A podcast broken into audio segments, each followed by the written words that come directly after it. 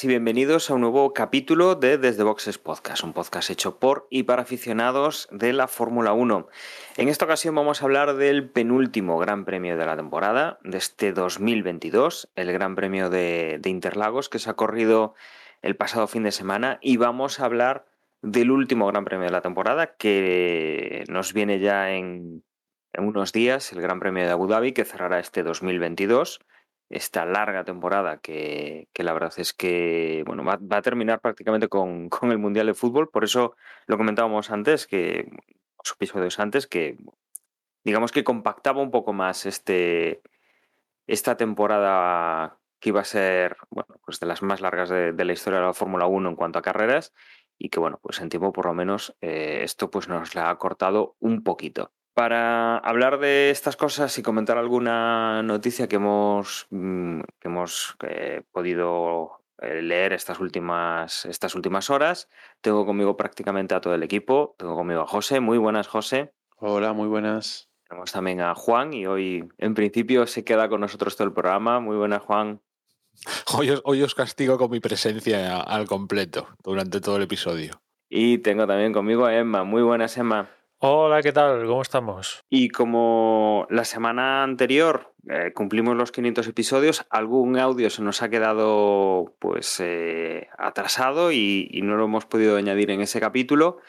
Pero bueno, em, ponemos un audio de, Carmelo que también nos felicitaba por, por, nuestro programa 500 y que, bueno, pues aunque no llegó a tiempo para, para ese programa, lo vamos a poner esta semana. Hola a todos, soy Carmelo, oyente habitual del podcast y nada, simplemente daros la enhorabuena por los 500 programas y agradeceros el estar ahí todas las semanas o casi todas las semanas cuando hay carrera, hacer el previo y el postcarrera, que sé que no será fácil quedar con todas las vidas que llevamos, las familias y demás, pero bueno, agradeceros que estéis ahí todas las semanas.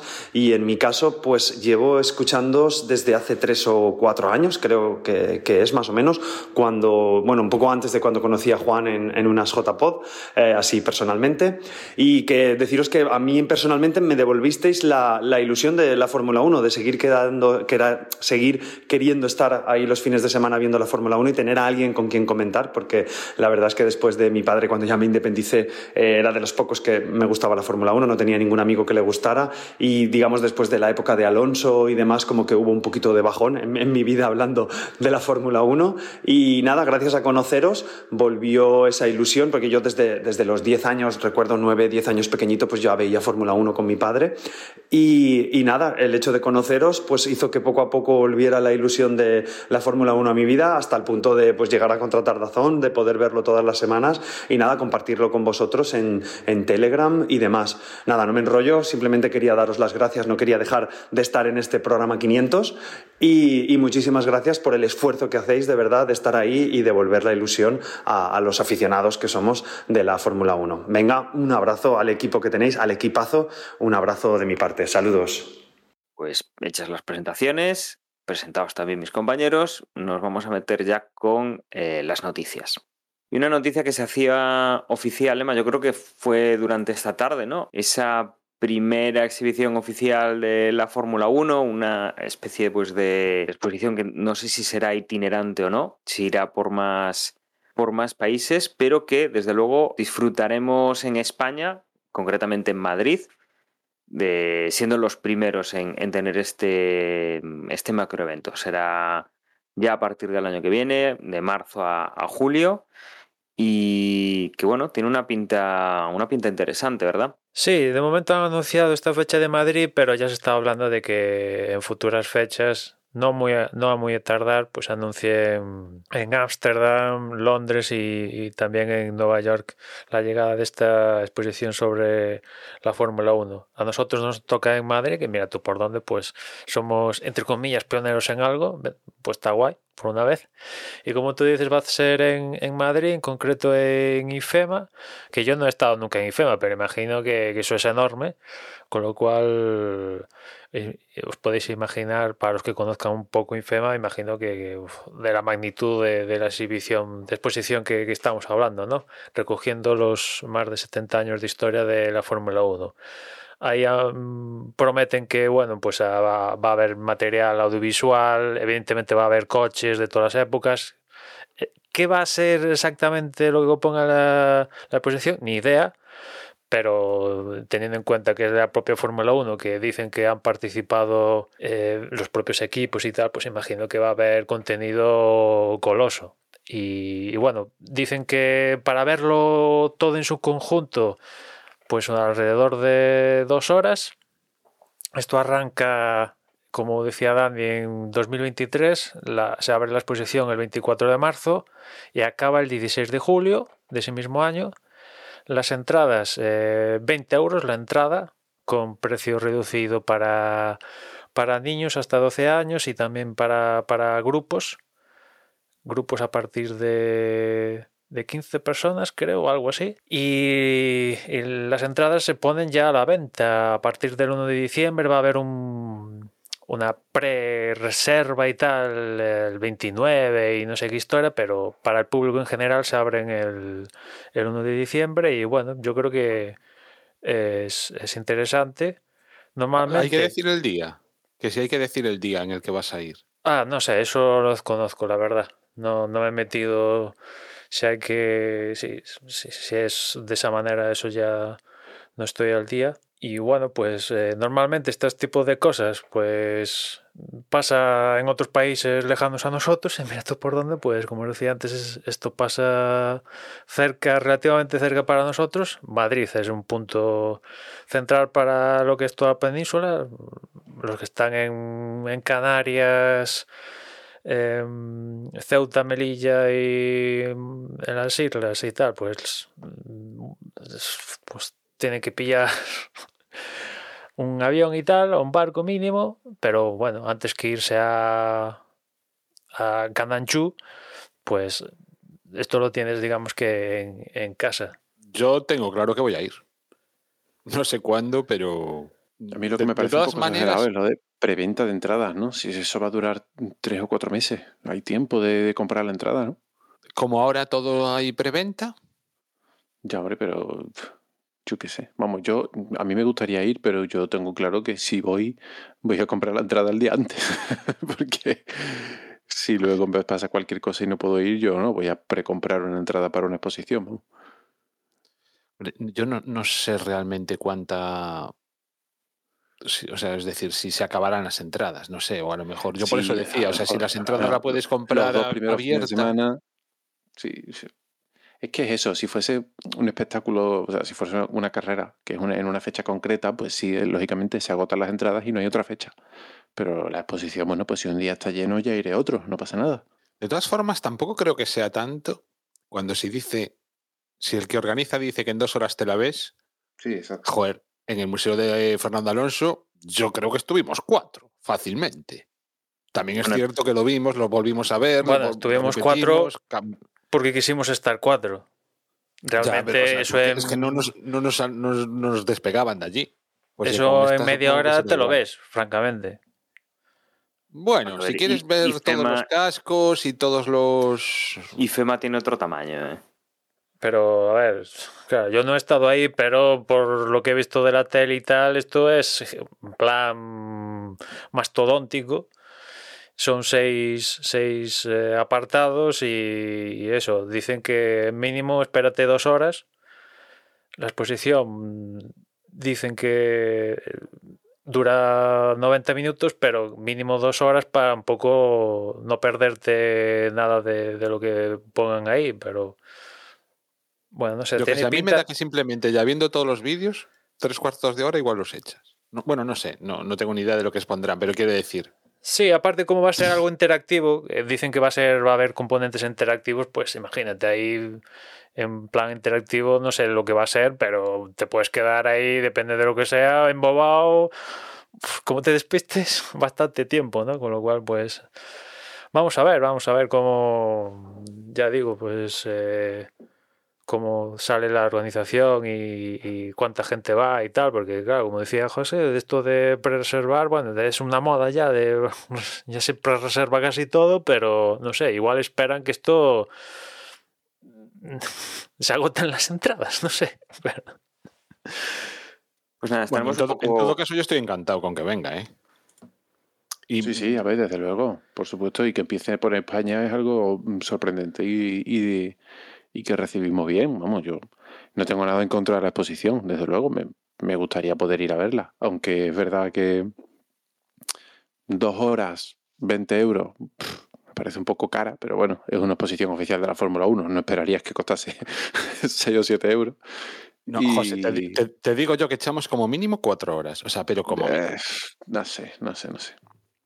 Es que si, si fuésemos a echar cuatro horas, ellos te dirían que mínimo echas tres, ¿sabes? Cuando te dicen dos horas, es dos horas alguien que lo va a ver todo. O sea, el que va, el que va solo a ver Fernando Alonso termina en 15 minutos y el que va a, mm, a, mm, hacer fotos de los pistones del, del coche de Ayrton Senna, pues igual se lleva cuatro, pero no sé. eh, en cualquier caso, me gustaría intentar cuadrar para ir, pero vamos, que no tengo, que tengo claro que pre-reservar una, una exposición que va a durar en calendario tres meses y pico eh, es un poco exagerado.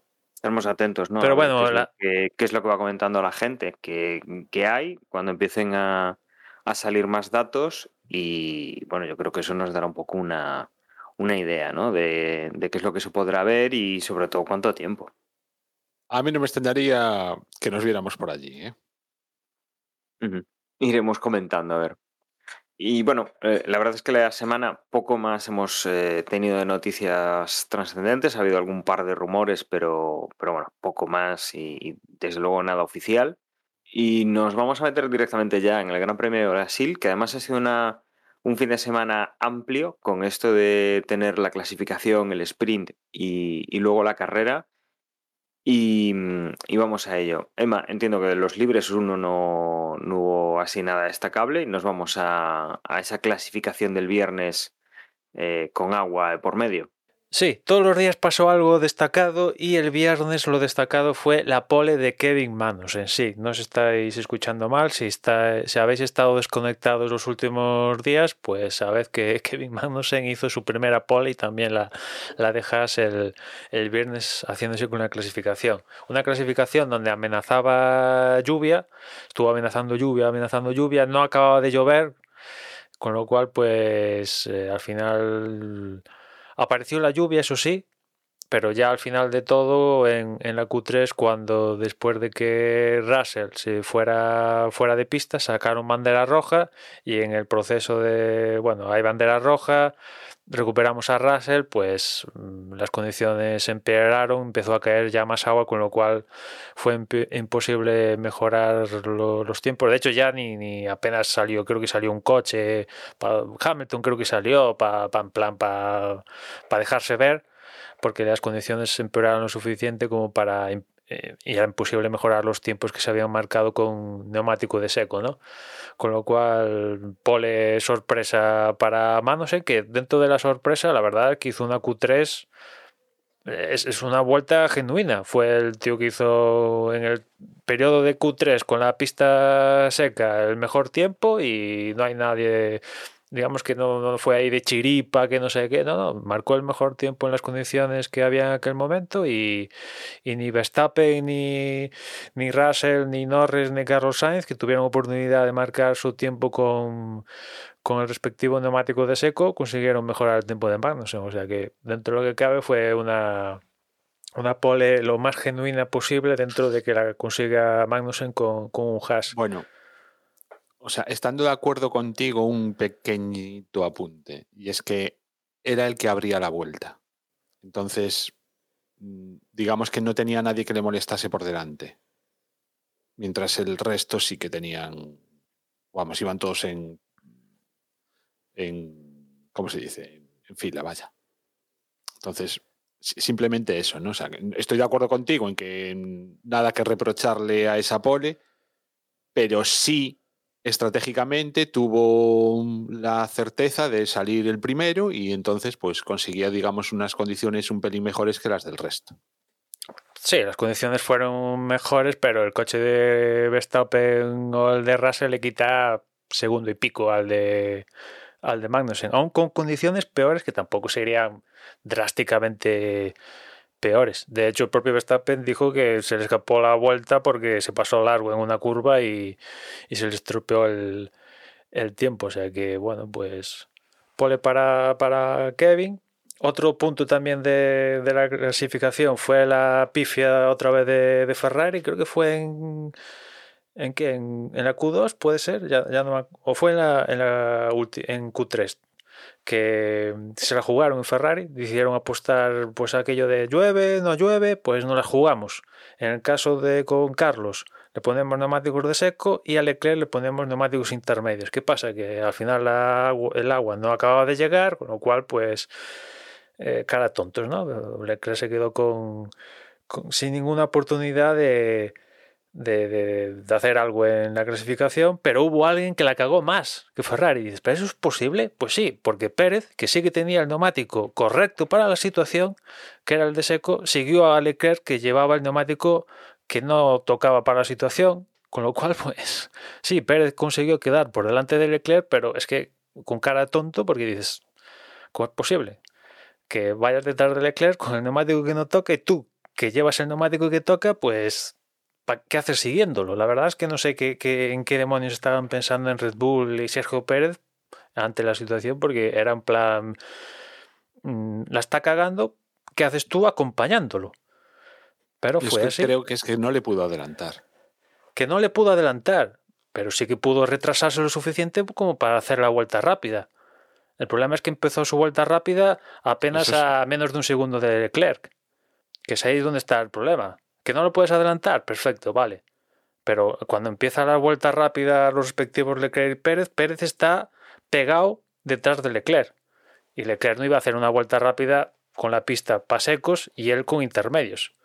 Y bueno, claro, esa vuelta de Pérez ya nada, las, condiciones fueron empeorando y claro, al final Pérez noveno y bueno, con cara de, de, pues de, de, tontos porque el resultado bien podía haber sido mejor para, para Pérez. No sé cuánto, pero al menos luchando, porque aquí ni, ni, ni luchó por, por, marcar tiempo. Que después Ferrari dices, o sea, te la juegas con Leclerc, que es el tío que ha hecho más poles esta temporada, y además Carlos tenía una sanción de cinco posiciones, que vale, no se le iba a aplicar en el sprint, sino en carrera, pero si, si decides arreglar con alguien, que venga, vale, vale, ya que no te jugamos nada, arriesga, venga, va, arriesga ya, te toca la lotería, genial, pero arriesga con Carlos, que es el que así el que, el que en peores condiciones está, no arriesgues con Leclerc, que es encima el tío y que en clasificación más te está respondiendo, pues no, se le jugaron con Leclerc, no ha salido bien. Otra vez le toca a Leclerc con, bailar con, con, la más fea en cuanto a estas, este tipo de, de cagadas. Y después también hubo alguna otra cagada, como botas saliendo con intermedios cuando claramente todo el mundo estaba poniendo neumáticos de seco, pues va él y pone, intermedios y, y, a la vuelta siguiente entra para poner secos y bueno. Fue una clasificación donde hubo alguna cagada, pero en especial la de la de Ferrari y la de la de Sergio Pérez con Red Bull pues fueron destacables y, y la sorpresa de manos en haciéndose con, con la pole para, para salir en primera posición en, el, en, la carrera sprint.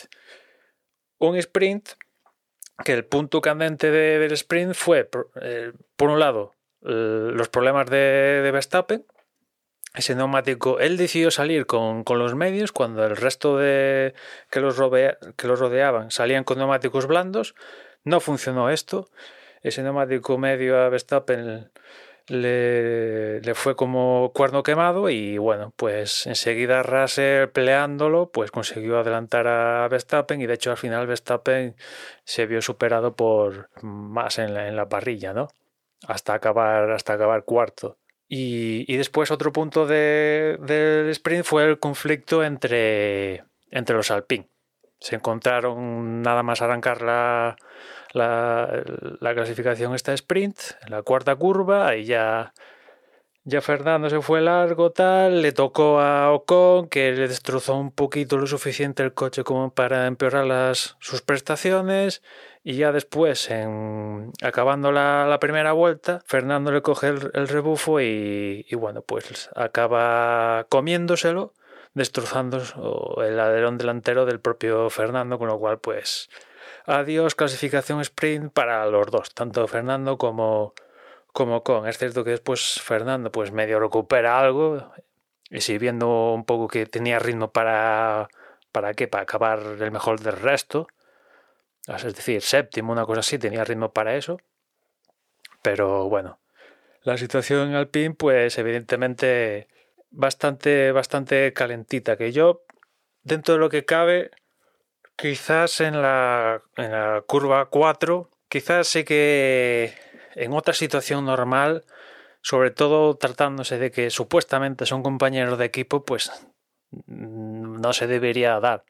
Y después, lo que es el encontronazo definitivo, de cogiéndole el rebufo por parte de Fernando Alcom, ahí yo lo que observo es que eh, Fernando mide mal, mide mal y se lo come. ¿Qué pasa? Que al final los comisarios lo investigaron esto y a Fernando le pusieron una sanción de 5 segundos. Y que a mí me sorprende un poco porque igual me equivoco, pero lo que tengo en, la cabeza es que normalmente cuando hay algún problema entre compañeros de equipo, la FIA mira para otro lado. Eso es lo que tenía hasta ahora en, en la cabeza. No sé si me estoy equivocando, pero resulta que aquí... eso suele ser así, pero también es verdad que no es la primera vez que a Alonso le queda una sanción por un incidente con su compañero de equipo. Hmm. Parece que esa norma con Alonso no se cumple siempre. Y aquí pues lo decidieron investigar.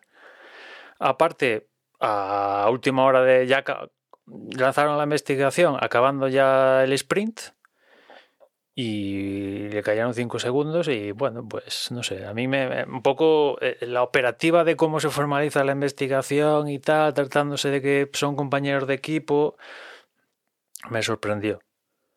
Y, y después hubo un encontronazo entre los dos Aston Martin, entre Stroll y Vettel.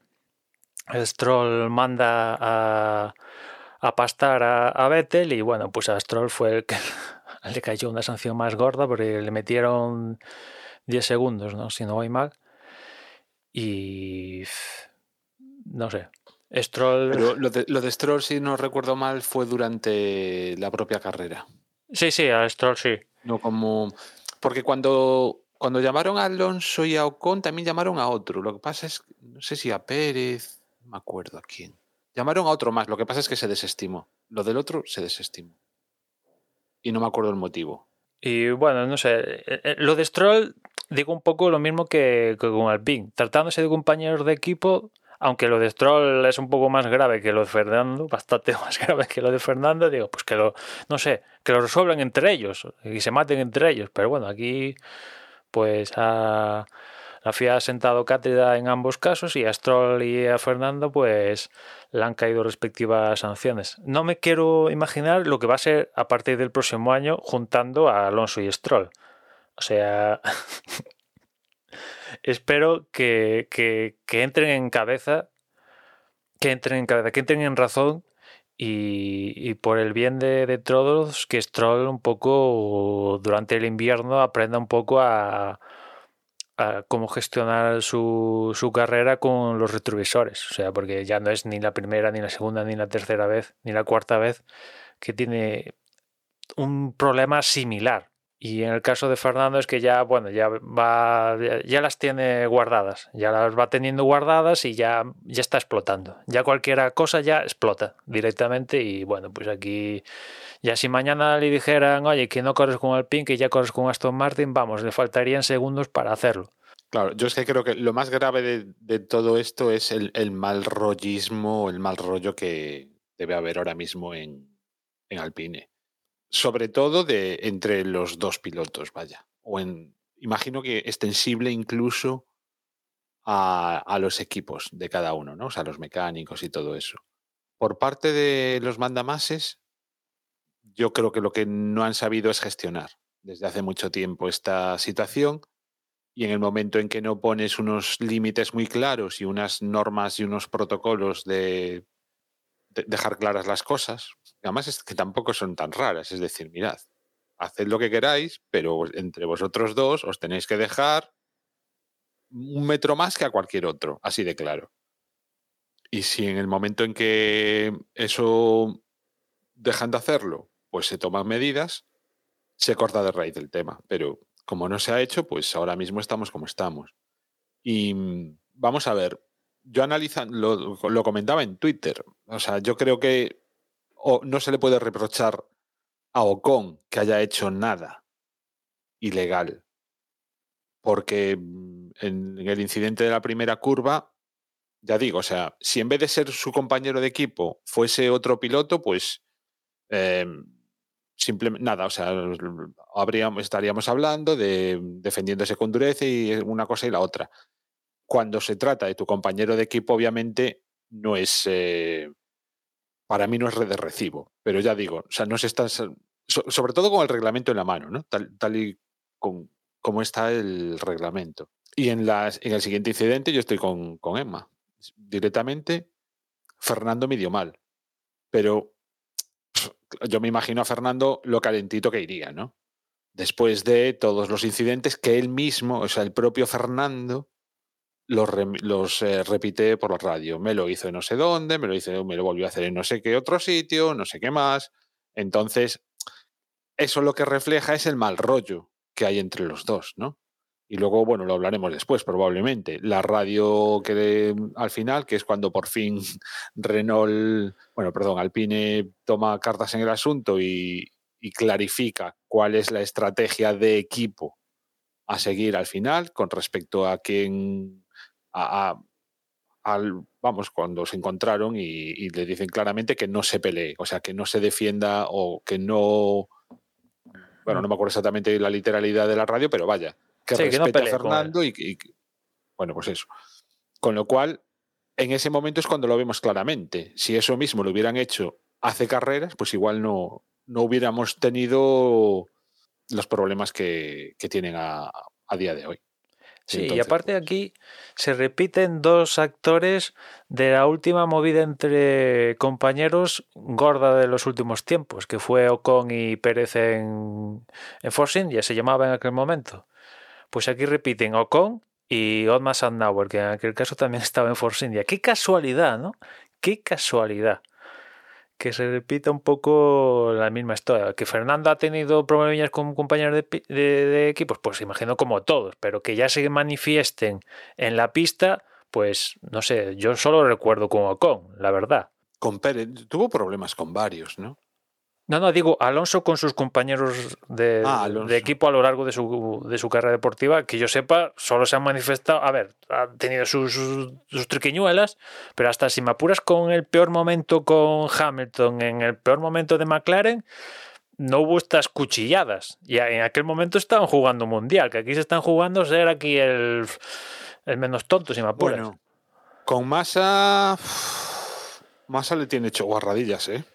Bueno, más hubo en aquel ese momento. era como con, ¿eh? Más hubo aquel Massa prefería que no le adelantase. mm, O sea, se olvidaba de la Sí, estrategia con tal de Pero que es no que aquí ya, en plan, me ha quitado de la pista, me la ha jugado en Jeddah, me la ha jugado en Hungría, me la ha jugado en el otro sitio, aquí también me la ha jugado, eh, en otros circuitos que no sabemos dónde, a saber qué estrategias de por medio, eh, etcétera, etcétera. Eh, yo es la primera vez así un poco que digo, hostia, que, que ha habido momentos que Fernando nos ha llevado con su compañero de equipo. Sí, joder, Hamilton eh, en al- en algún momento con más en Ferrari, con el, la historia de Alemania y otras movidas, pero de ahí a manifestarse en la pista, de decir, hostia, es que me ha quitado y tal. mm, Hostia, que tampoco Fernando es que haya, le haya tirado el coche ni ni le ha hecho un break test ni movidas de estas que hemos visto por, por el mundillo, ¿no? Pero es así a la vez que digo que est- está más un poco más más, más caliente. Pues y el otro con evidentemente sea- está acostumbrado a dar al barro. Eh, permitidme que sea la nota discordante, pero yo no lo veo para tanto. Mm, quiero decir, claramente, claramente, la, si- la situación con Hamilton fue con muchísimo, mucho peor. También es verdad que era otra situación distinta, otros pilotos con otra edad, con otra experiencia, con otro peso em, histórico y, y de, y de autoridad dentro de la Fórmula 1 y habría declaraciones que se callaban por prudencia o porque no tenían la confianza o la experiencia para saber hacer ciertas declaraciones. Pero la situación con Ocon, bueno, está claro que no son, no es, no es la relación que tenía con Fisichella, que era su mejor amigo, desde luego que no, pero yo viéndolo desde fuera, mm, vale, hay tensión, hay rivalidad entre dos pilotos, compañeros de equipo, que saben que su primer rival es su compañero de equipo, pero creo que hay bastante respeto en general. Ha habido circunstancias puntuales a lo largo de la temporada por... por mm, no, o sea, yo no es que no lo calificaría nunca de mala fe lo que ha ocurrido durante la temporada. Han sido más, bueno, situaciones de tensión. Creo que muchas de ellas generadas también por la, entre comillas, inexperiencia de Ocon.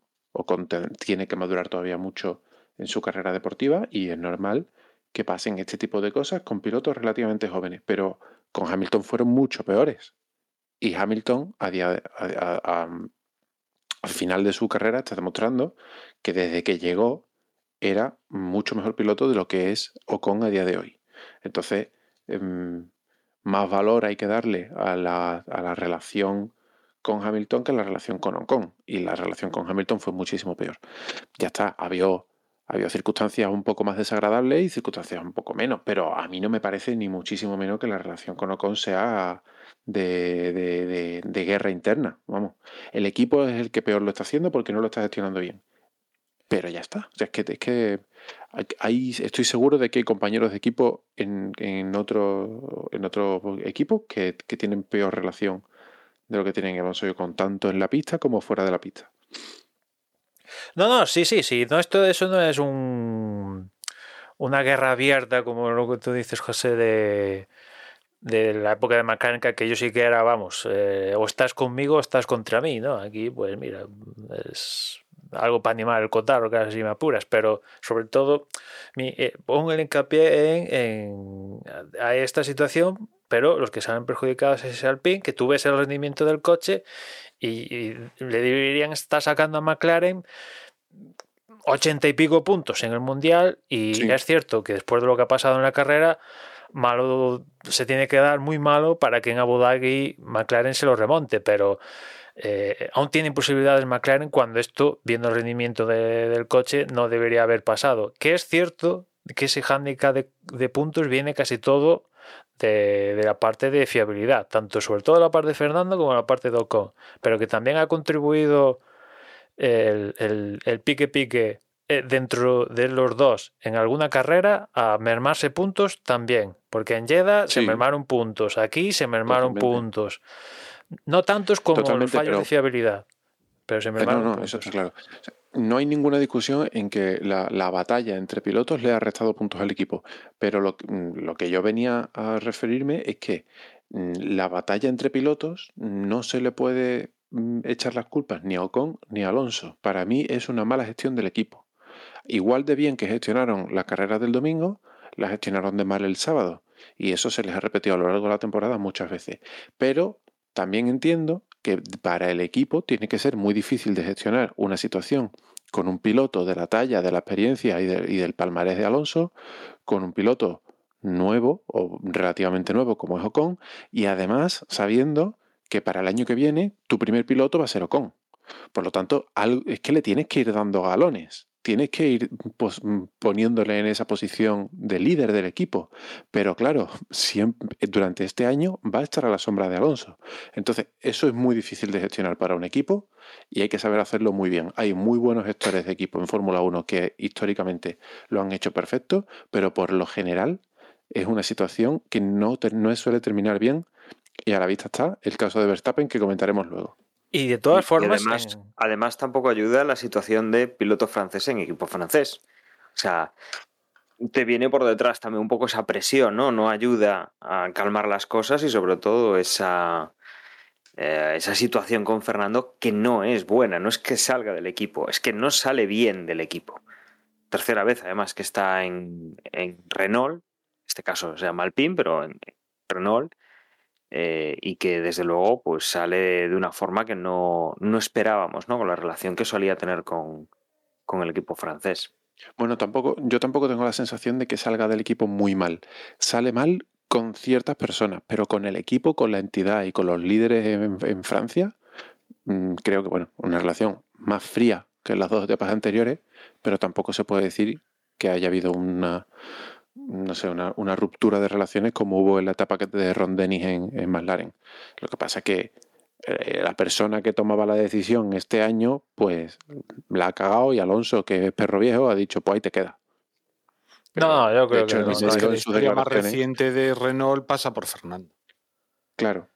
O sea, él mismo dijo cuando se fue a Alpine que él había avisado a los mandamases en Francia y había pasado de avisar al jefe de equipo. Tal cual. Sí, Pues sí.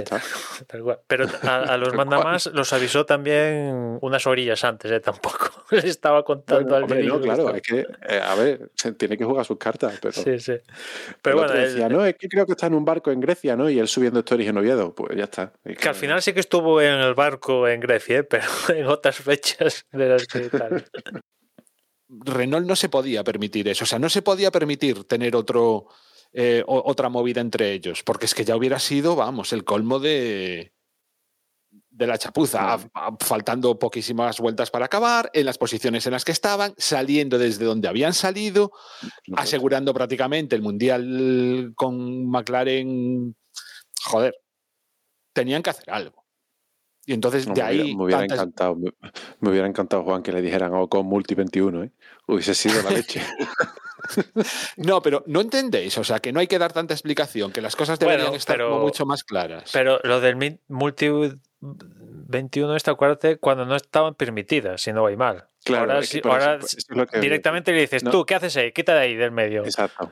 Que no, no, no le doy tanta importancia. Quiero decir, esas cosas están habladas antes de la carrera, pero luego ya como... pff, Sí, como sí, sí, muchas mira, veces, o sea, lo de- acuérdate. Sí, lo de Red Bull también estaba hablado. Lo de Red Lo- Bull también estaba hablado. Sí, lo y de luego Bull mira lo también que hizo estaba hablado, lo de hace dos años entre Leclerc y Vettel en Rusia también estaba hablado y al final Vettel no lo dejó pasar y bueno, todo está muy hablado hasta que nos vemos en situación de carrera y ah, eh, tengo un problema en el coche, no, no sé qué pasa, no, te, ah, no se escucha la radio bien, ¿qué decís?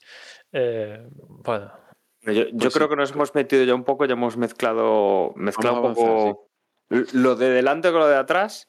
Y, y si teníamos esta muestra y, y después en la carrera, como decíais, eh, teníamos ya juerga en el equipo Alpine. eh, desde luego ha habido más casos y sobre todo han sido en la carrera, no, no en, tanto en el sprint como, como el caso de, de Alpine. Eh, nos plantamos el domingo después de tener pasos por agua el, viernes y después de esta carrera al sprint del, sábado, nos plantamos el domingo con, una carrera en la cual eh, arrancaba sin problema Russell, eh, sin verse comprometida esa primera, esa primera posición. Y por detrás sí que tenemos alguna, algún cambio en las posiciones. Leclerc cedía ante Norris, que, que hacía una muy buena salida también. Perdí esa, mm, esa posición. Y a los pocos, a las pocas curvas teníamos ya el lance de carrera, el primero de los lances de carrera. Ha habido unos cuantos toques en, esta carrera y mm, cuantas situaciones de mm, eh, extradeportivas, bueno, extradeportivas, eh, digamos, fuera de lo que es los adelantamientos normales que han trastocado eh, pues un poco las estrategias y, la primera ha sido quizá esta de Dani Ricciardo que calcula mal a la hora de, de adelantar a Kevin Magnussen, la verdad es que se tira, se tira mucho en una curva para, para intentar adelantar y el resultado es que eh, desestabiliza a Kevin Magnussen, le da un toque por detrás, Kevin Magnussen hace un trompo en medio de la, de la pista, Dani Ricciardo lo intenta esquivar por un lateral, pero eh, Magnussen finalmente pues, choca contra, contra Dani Ricciardo. Y eh, vemos que ahí pues tenemos a los dos fuera de carrera y provoca que tengamos un, safety car. Con este safety car, bueno, quedan en una zona en la cual pues tardan en quitar los coches, eh, tardan en, digamos, volver a dejar la pista en condiciones y ya dábamos seis vueltas. Como aquí al principio se hablaba de una, dos paradas, eh, Carlos Sainz incluso comentaban en la, en la retransmisión que había hablado de dos, tres y, y desde luego esto podía entrar a dar un poco de juego en el sentido de estirar los neumáticos. Todavía, obviamente, era muy, muy pronto para que, los, para que los equipos hicieran una parada para ya, digamos, hacer el resto de la carrera con, con el otro compuesto. Aquí, desde luego, pues no, no se daba ese caso, pero sí que ha influido eh, mucho en lo que, ha lo ha pasado detrás. Aquí hemos tenido pues, a Kevin Magnussen y a Ricardo, que quedan fuera de la carrera digamos que no esperábamos que estuvieran en las primeras posiciones, pero en el momento en el que se relanza la carrera, teníamos una lucha cuerpo a cuerpo entre Max Verstappen y Lewis Hamilton.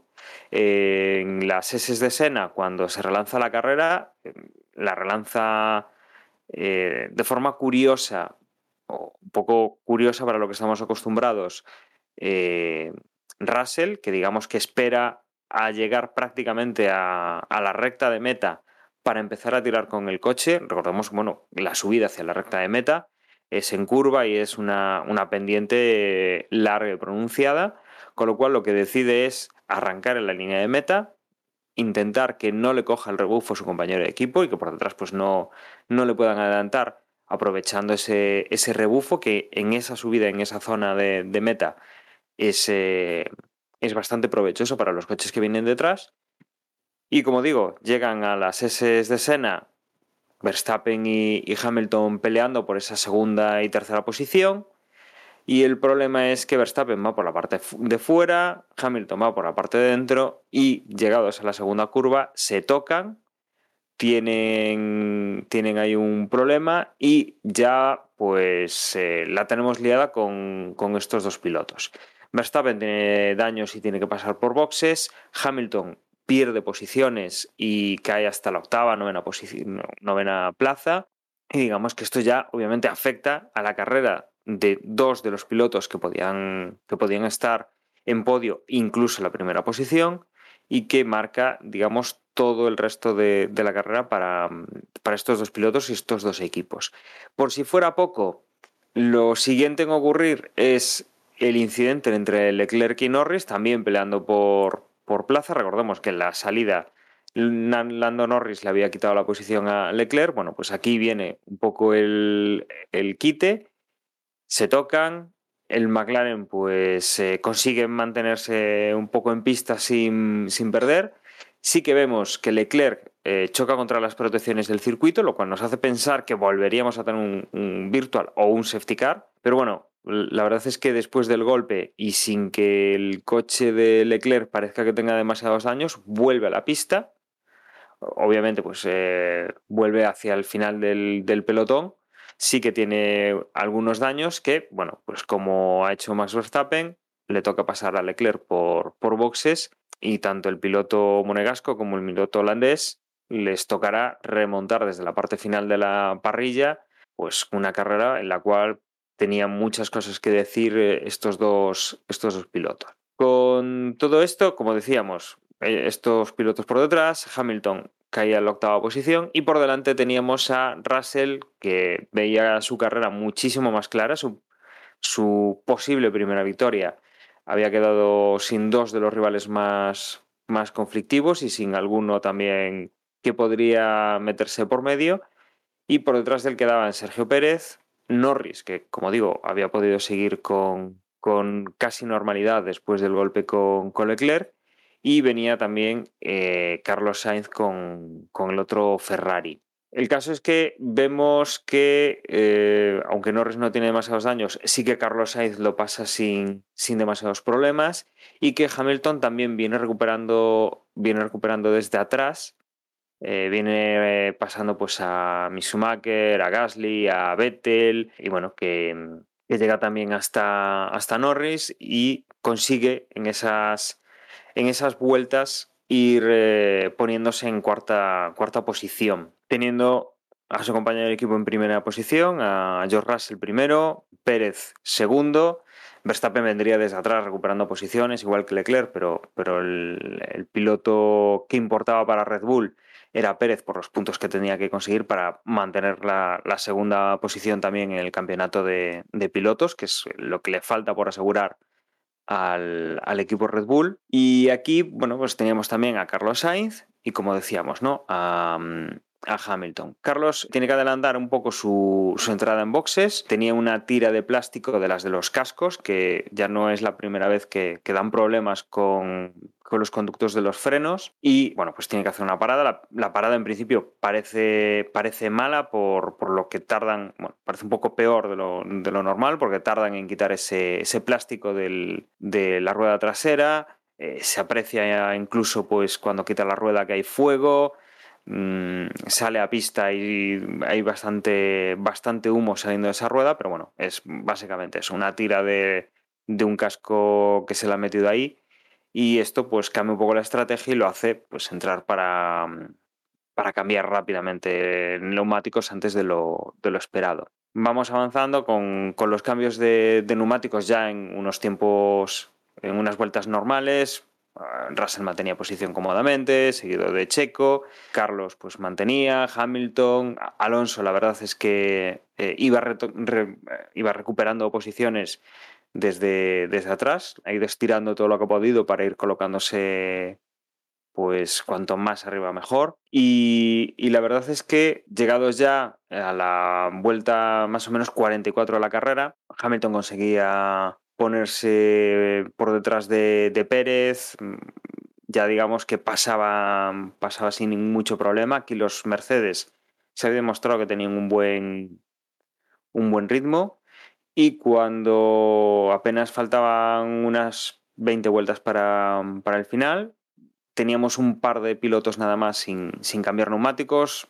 Los dos españoles, por ejemplo, entre ellos y la carrera estaba bastante, bastante definida, pues de repente teníamos problemas con el McLaren de, de Lando Norris que eh, tenía un problema con motor, motor o caja de cambios, ahí no, no sabíamos todavía, y se queda parado fuera de la pista, pero en un lugar donde eh, deciden primero desplegar un, un virtual safety car, y que al poco deciden que no, que no es eh, suficiente, que para quitar ese coche de ahí van a tener que, tomar más medidas y despliegan un coche de seguridad. Le viene perfecto, como decía, los dos españoles que, tenemos en Fórmula 1, a Carlos Sainz y Alonso, porque no habían cambiado neumáticos. El tema del virtual o del coche de seguridad les proporciona tanto perder menos tiempo como además todos los pilotos que habían cambiado neumáticos, que eran rivales directos y que, que, ya habían hecho esa parada y no iban a cambiar nuevamente neumáticos, bueno, pues eh, van a salir los dos españoles con neumáticos más, eh, más frescos y que durante el tiempo de, de, safety car además los van a cuidar mucho mejor que, que esas vueltas que habían dado los otros pilotos antes de, del virtual y del, y del safety. Aquí la verdad es que mm, estamos pendientes de que cuando faltan más o menos las 11, 11 vueltas, la verdad es que han tardado en quitar el coche de Lando Norris, ver un poco cómo retoma la, la carrera después de lo que ya habíamos eh, pasado en el primer relanzamiento de la carrera. Teníamos a Russell al frente que utilizaría la misma técnica que, que comentamos en la, primera, en la primera relanzada. Aprovechar en la recta de meta para empezar a tirar, no antes, para que nadie le pueda coger el rebufo. Por detrás teníamos a Hamilton. Aquí había, bueno, algunos comentarios por la radio. Entre el equipo Mercedes, eh, dejan claro a, Russell que les van a dejar con cierto respeto y, seguridad, les van a dejar luchar entre ellos. Hamilton también se queja un poco ¿no? de, de lo que le dicen por la radio en cuanto a, cómo deben hacer la relanzada para cubrirse los que vienen por detrás para, digamos, intentar asegurar ese primer y segundo puesto y sobre todo el primero de Russell. Y luego por detrás vendría pues Pérez y, Sainz, que digamos que son los pilotos mm, también involucrados en el podium, Pérez con unos neumáticos más viejos que los de, que los de Carlos, pero que obviamente por estrategia no, no podía haber cambiado durante el periodo de, safety porque perdería ya directamente la, la, posición. Y en la relanzada, bueno, pues Russell mantiene posición, Hamilton también, Pérez está, está intentando resistir todo lo que puede a, a Sainz. Finalmente, bueno, pues eh, Carlos adelanta a, Checo Pérez y bueno, se coloca ya en posiciones de podium. Estos tres pilotos ya no perderían esas posiciones hasta, la, hasta el final de la carrera. Russell quedaría primero, Hamilton quedaría segundo, Sainz quedaría tercero. Y por detrás de ellos se produciría, bueno, eh, Leclerc llegaría hasta la cuarta posición, Fernando estaría en una quinta posición después de adelantar primero a, Ocon, eh, digamos, en ese, bueno, eh, en ese comentario que hacíamos antes, ¿no? De, de, la discusión que tenían en el equipo para, para que Ocon dejase pasar a Fernando sin oponer resistencia si Fernando intentaba meter el coche, ya que tenía unas ruedas más nuevas que, que el francés. Finalmente se dio el caso, con lo cual Fernando pudo progresar hacia arriba, pudo, pudo llegar hasta, hasta Leclerc. De hecho, estuvo durante, durante el final de la carrera, y es un punto importante, eh, presionando a Leclerc, manteniendo esas, esa, esa cercanía y, prácticamente ha llegado a DRS con, con el monegasco. Luego por detrás entraban eh, Verstappen y Pérez.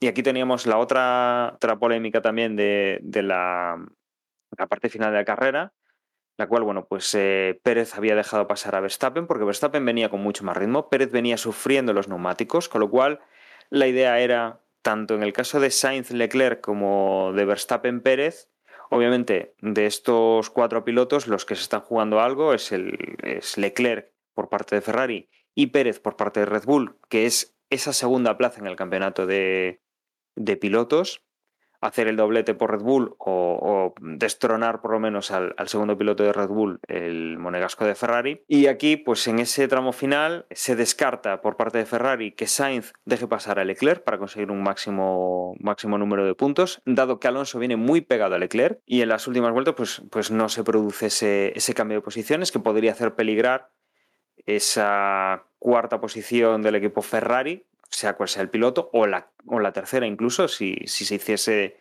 de una forma torpe. Y Alonso además es un, es un piloto que sabe lo que tiene que hacer y, es bastante habilidoso para estas cosas. Con lo cual dejaban a tercero a Sainz y cuarto a, a Leclerc. Y por detrás de ellos también se comenta desde el equipo Red Bull que Verstappen deje pasar a, a, Pérez para conseguir más puntos de cara a ese subcampeonato del mundo de, de pilotos no tienen problema con el coche que viene por detrás, que sería Ocon, el octavo clasificado, porque hay, hay espacio. Lo que pasa es que Verstappen se, se niega a dejar pasar a, a, Pérez. Verstappen entra sexto, Pérez entra séptimo.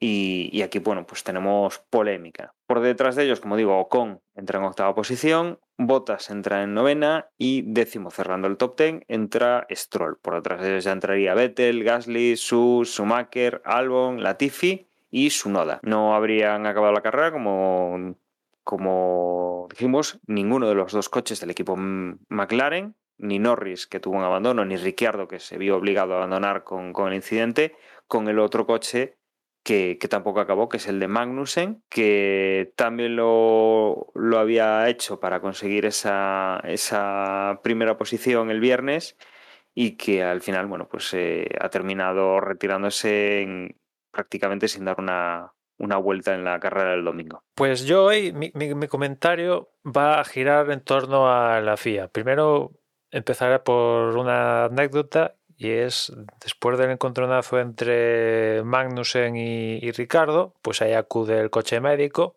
un Aston Martin, que ahora no recuerdo el modelo, y finalmente se lleva a Ricardo. Resulta que este Aston Martin solo tiene espacio para llevarse a un piloto, con lo cual Magnussen se queda esperando y se queda esperando y se queda esperando. Corre el rumor que aún sigue esperando. No ahora fuera bromas, el tío se quedó esperando y como nadie fue a, buscarlo, pues eh, tuvo que buscarse las habichuelas para volver al, al pado, que al final algún comisario, por lo que he leído, eh, tuvo que rajar una verja no sé qué historias, una alambrada para meterlo por un hueco y al final acabó en una esplanada donde había público y de alguna forma que no comprendo llegó sano y salvo al paddock. Esa es la, anécdota.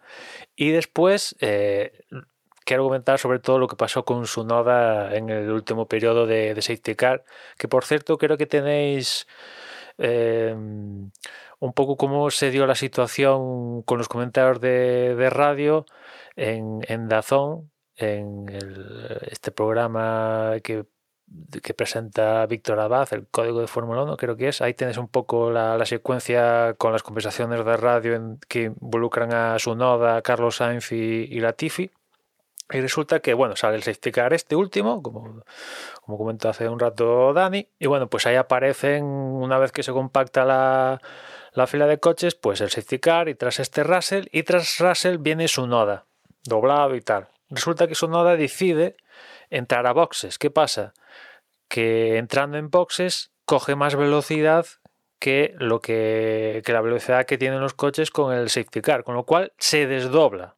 Al meterse en boxes su noda para cambiarse eh, los neumáticos, se desdobla. Aquí un arterisco. Resulta que después de lo que pasó en Abu Dhabi el año pasado, han implementado un programa informático que se encarga del tema de los doblados en caso de safety car. Cierro el, el asterisco. Bueno, pues nada se mete, cambia los neumáticos, sale de, boxes y resulta que evidentemente ahora ya no está detrás de, de, Russell, sino que ahora está detrás de, si no voy mal, de Carlos Sainz. Vale, bien. Hay las vueltas de safety cars, está trabajando en el coche de Norris, vale, perfecto. Y se da la orden de, de desdoblarse. Y se da la orden de desdoblarse a dos coches a los dos Williams, al de Albon y al de Latifi. El de Albon, pues adelante, tira millas, como es el, primero que tiene que desdoblarse, tira millas, no tiene ningún problema, vale, perfecto. El siguiente debería ser su noda, pero no se desdobla. entonces viene Latifi y se pregunta, ¿qué demonios está haciendo este tío? A mí me han dicho que me tengo que desdoblar y su noda no se desdobla. ¿Qué, qué está pasando aquí, tiene un problema. Bueno, si veis la secuencia que os comento en Dazón, entenderéis mejor. El caso es que hay un conflicto porque a los Williams le dan la orden de desdoblarse y su noda, que también se debería desdoblar porque está doblado, pues no se la dan. ¿Por qué? Porque el programa informático este al, al cual ponen prevalece sobre todo pues como el, programa informático detectó que se, que se desdobló entrando en boxes, para él este ya es la desdoblada que le tocaría hacer cuando la FIA ordena las, que se desdoblen. Con lo cual, pues la FIA dijo, sí, sí, en, el, en los tiempos está perfecto, eso no consta como doblado tal, pero el programa informático manda y el programa informático manda y solo nos dice que se desdoblen los dos Williams. Con lo cual, así se queda. Se reanuda la carrera y su noda sigue en medio del pifostio y no le permiten desdoblarse. Con lo cual, han perjudicado a su noda porque iba delante de Albon. Con lo cual, al permitir pasar a la Tiffy, la Tiffy adelanta su noda con toda esta historia y después, con, todo este pifostio, al final Carlos Sainz dice, pero este tío, esto, ¿qué, ¿qué, está pasando? Eso de partida, ¿qué está pasando? Y Carlos Sainz adelanta su noda en periodo de safety car por moto propio, ante la situación tan dantesca que se estaba viendo. Que si, vais a repasar las imágenes, veis como Carlos Sainz eh, va por delante, cuando se reanuda la carrera, va por delante de, de su noda. O sea, lo adelantó en periodo de safety car, cosa que está prohibidísima, pero la situación fue tan dantesca con su noda que la FIA le diera que prevaleciera el, el, sistema informático como, vale, sí, resulta que el sistema informático me parece perfecto que lo implementara por lo que, por lo que pasó en Abu Dhabi el año pasado, pero resulta que no cubre todas las situaciones posibles y en todos los trazados, vale, pero, joder, lo estás viendo que ahí hay una cagada, Puedes solucionarlo tú? Sí, puedes solucionarlo tú. Y aparte, en el periodo de safety este último duró, vamos, poco más y nos acabamos la carrera en periodo de safety. Y no lo solucionaron, perjudicando a su noda, que vale, que el tío estaba antepenúltimo o penúltimo, pero lo perjudicaron y, y después se reanuda la carrera con su noda apartándose ahí cuando no debería estar ahí se podía haber evitado perfectamente, pero yo no sé demonios en qué, qué, qué, qué pasa por eh, dirección de carrera ante eso. Y tienen la famosa sala bar que han implementado este año de adorno una vez más. No sé para qué la quieren. O sea que yo, yo flipé porque ya viéndolo desde casa en directo dices, pero ¿qué está pasando aquí? Pero ya cuando ves las conversaciones de radio de los, de, de, de los pilotos ahí en sitio, dices, pues hostia, esto está muy, este tinglado está muy mal, está muy mal montado, porque no es así en plan, situación límite, tienes que decidir en una milésima de segundo. No, no, aquí han tenido minutos y minutos, vale, el programa informático me está diciendo una cosa, pero por circunstancias... Eh, no se corresponde con, la con el contexto del Gran Premio de Brasil, como es el carril de boxes, etcétera, etcétera, pues lo soluciono yo y le digo a su noda que pase. Pero no lo, han hecho y, y, perjudicaron a su noda, ya digo, que vale que el tío estaba décimo no sé cuántos, pero lo perjudicaron. Y yo si fuera Alfa Tauri, desde luego, al menos como mínimo, hubiera exigido como mínimo que alguien de la FIA ponga por escrito, por escrito que me pida disculpas, pero si Alfa Tauri se la suda también, pues que soy yo para en plan aquí pedir nada. Yo reconozco que todo esto que estás contando a mí me pasó total y absolutamente desapercibido durante la carrera por, por, por, por los puntos de atención que tenía, ¿no? Justo, justo ese safety car y lo poquito que quedaba.